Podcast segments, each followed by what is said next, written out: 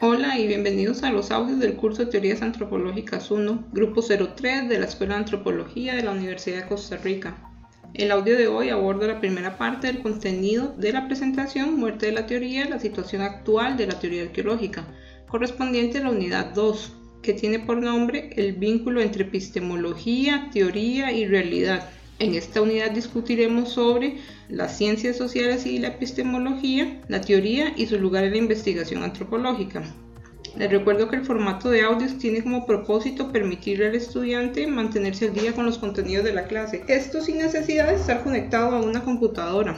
Pueden descargar los audios a su celular o tablet y así consultar la materia en el momento que gusten, todo de una manera rápida, amigable y eficiente. Además, los audios están disponibles en diferentes plataformas. Estamos en Anchor, Spotify, Breaker, Google Podcast, Pocket Cast y Radio Public. Entonces, sin más preámbulos, iniciemos. Para esta unidad voy a utilizar el libro de Trigger, Historia del Pensamiento Arqueológico. Vamos a ver los capítulos 1 y 2. Además voy a complementar con el artículo opcional que tenían para esta unidad, me refiero al trabajo de Johnson del 2006. De igual modo incluye el trabajo de Johnson en su libro Teoría Arqueológica. Vamos a ver el capítulo 1. Finalmente también pueden consultar el capítulo de Plusinic, esto en el libro de Bincliffe y Pierce, el cual es titulado Data of Archaeological Theory, del cual como pueden ver me inspiré para el título de la presentación de esta unidad. Entonces refresquemos un poco. En la clase anterior vimos a Kuhn, Foucault y Tolmin a grosso modo. Esto como una propuesta de Trigger para aproximarnos a la comprensión de cómo estudiar la historia de la arqueología desde el contexto social en que cada enfoque teórico surge. Lo relevante de esta propuesta, una vez más, es el contexto social en el que se desarrolla cada uno de los enfoques, es decir, cuáles factores sociales, económicos, políticos, culturales, académicos, etc., influyeron a cada una de estas posturas teóricas. Por una parte tenemos el préstamo del concepto de paradigma de Thomas Kuhn, el cual se utiliza para definir las tradiciones particulares de la investigación científica, Recordemos que este término lo acuñó más que todo para las ciencias inmaduras y las ciencias sociales. Kuhn propone que los paradigmas no son teorías, sino sistemas de creencias que conforman la cultura de la comunidad científica. Luego tenemos la propuesta de Michel Foucault, los epistemes o modos de conocimiento, los cuales se caracterizan por influir en las posturas teóricas de todas las ciencias, por ejemplo, las ideas desarrolladas en la época del Renacimiento, clásica, moderna y posmoderna. Finalmente vimos el planteamiento de Stephen Tolmin, los cambios graduales y de carácter acumulativo del conocimiento, esto en oposición a ideas de cambios súbitos del pensamiento. Esta propuesta, recordemos, Trigger la favorece más y es una propuesta que pues se asemeja un poco más a lo que sería el desarrollo de las teorías en arqueología. Entonces, tenemos que hay varias formas de entender cómo surge una teoría, pero hablamos entonces de teoría o teorías. Bueno, muchas disciplinas debaten si deben o no ser científicas. Posiblemente este debate se debe a una falta de consenso respecto a qué constituye una ciencia y qué es el comportamiento científico. La ciencia considera peligroso y absurdo los planteamientos de verdad absoluta. Los científicos están profesionalmente obligados a someter a prueba cada teoría. Según Popper, las teorías solo pueden ser refutadas en lugar de corroboradas. A esto Bunge agrega que la reputación no es la única tarea del científico. Este además debe ofrecer y justificar algún tipo de teoría hasta que se compruebe lo contrario. En nuestro caso abordaremos la propuesta de Gándara Vázquez del año 1993 que ustedes leyeron, así como la propuesta que desarrolla en su tesis doctoral del 2008. A lo largo de la carrera posiblemente se encontrarán con varios conceptos de teoría, Posiblemente vuelvan a abordar este tema en el curso de métodos de la antropología, pero en este curso quiero utilizar la propuesta de Gándara Vázquez, ya que considero conceptualiza la teoría de una manera más compatible con la situación actual de nuestra disciplina.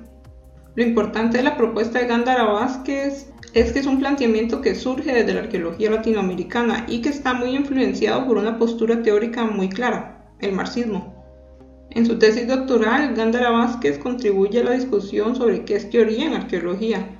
Para él existen por lo menos cuatro términos de teoría, o por lo menos en el gremio utilizamos cuatro términos para referirnos a cuestiones teóricas. Tenemos primero la teoría como posición teórica. Esta definición se trata del conjunto de supuestos que comparte una comunidad académica y que orientan su trabajo para la solución de preguntas de manera explicativa o de comprensión interpretativa.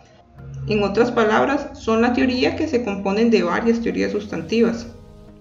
Luego está la teoría en el sentido de teoría sustantiva. Estos son los intentos de explicar o comprender interpretativamente un evento, fenómeno o proceso. Las teorías sustantivas están constituidas por enunciados articulados de una manera específica, y entre los que existe por lo menos un enunciado de carácter general. Las teorías sustantivas son refutables en principio, es decir, que son susceptibles a ser verdaderas o falsas, y muchas veces estas se tratan apenas de bocetos explicativos.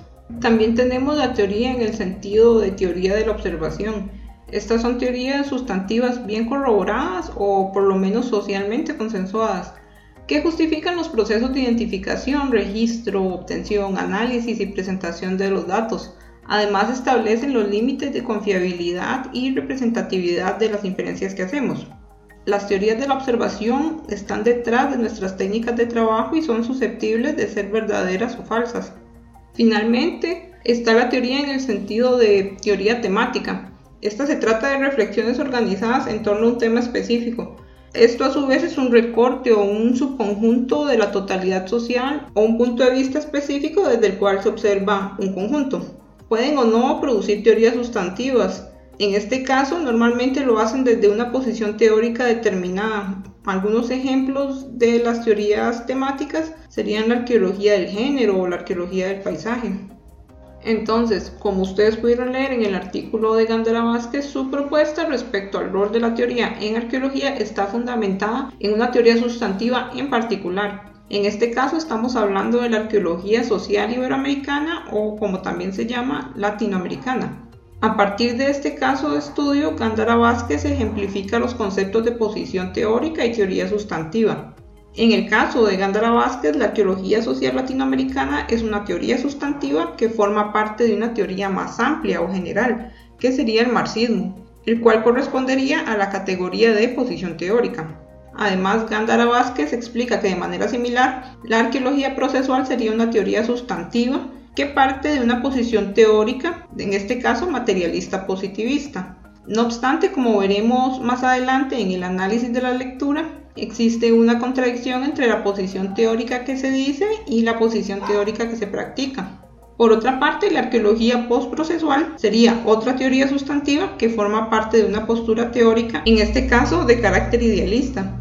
Aquí lo importante de entender de la propuesta de Gándara Vázquez es el componente principal de las posturas teóricas, es decir, lo que caracteriza o identifica a cada teoría. En este caso vemos cómo las áreas valorativas y ontológicas son lo que Gándara Vázquez, a través del concepto de Lácatos, denomina como núcleo duro, es decir, son las áreas que permiten diferenciar a una teoría de otra.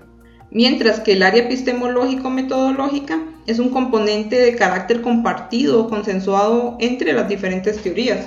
Sin embargo, la propuesta de Gándara Vázquez la estudiaremos más adelante a profundidad en, un siguiente audio. Ahora veamos otra propuesta de cómo se construye teoría. Tenemos la propuesta procesualista, la cual fue ampliamente difundida por el arqueólogo Louis Binford. Él plantea un sistema de interpretación de los datos y construcción del conocimiento general que contribuya a las generalizaciones de la ciencia o de una posición teórica, esto en palabras de Gandara Vázquez. De igual manera se promueve una contribución al conocimiento de la arqueología, o en este caso al conocimiento de una teoría sustantiva, nuevamente según las palabras de Gándara Vázquez. Entonces Binford sugiere tres niveles para la construcción teórica. La teoría de rango bajo refiere a patrones o regularidades en los datos. Estos patrones no nos ofrecen explicaciones sobre el comportamiento humano, mientras que la teoría de rango alto ofrece explicaciones sobre el comportamiento humano pueden ser refutables. Estas son generalizaciones que usualmente las llamamos teorías generales, y esto vendría siendo una posición teórica según Gandara Vázquez. Luego tenemos la teoría de rango medio, que es el puente entre los datos y la teoría general. Esta teoría es útil para traducir los datos en explicaciones del comportamiento humano.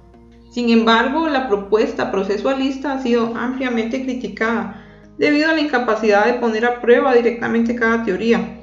Y esto ha favorecido el descontento de los arqueólogos con la propuesta de Binford. Además, Gándara Vázquez considera poco productivo analizar la teoría del rango medio que fue ampliamente difundida por Binford. Esto debido a que fue una mala adaptación del planteamiento de Merton en 1957 y este planteamiento no ayuda a comprender en sí qué es la teoría. También la teoría del rango medio es un concepto confuso que suele entenderse o traducirse como metodología o técnica. Aún así, el ejercicio de Binford es un interesante esfuerzo para entender la lógica en que la arqueología debe estudiarse, cuestión que fue revolucionaria para la época en la cual el dónde y el cómo se excava no estaba considerado con la formalidad del caso entre muchos arqueólogos.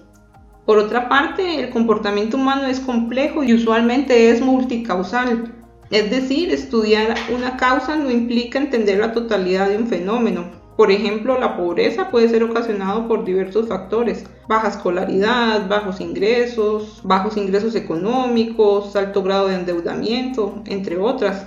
Por lo tanto, las explicaciones monocausales son inusuales en las ciencias sociales. La multicausalidad de los fenómenos desfavorece la propuesta de Binford, ya que se vuelve difícil estudiar y testear múltiples causas la correspondencia uno a uno no es la mejor estrategia para poner a prueba las teorías de rango alto.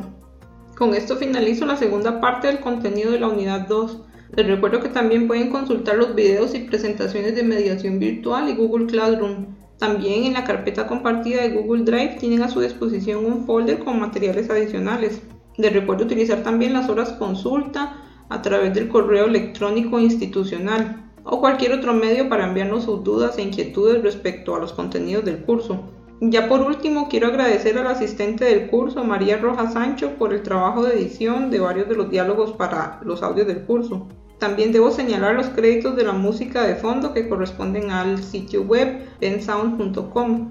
Nos vemos hasta el siguiente audio en donde continuaremos con la segunda parte del contenido de la presentación, Muerte de la Teoría, la situación actual de la teoría arqueológica correspondiente a la unidad 2 sobre el vínculo entre epistemología, teoría y realidad. Hasta pronto.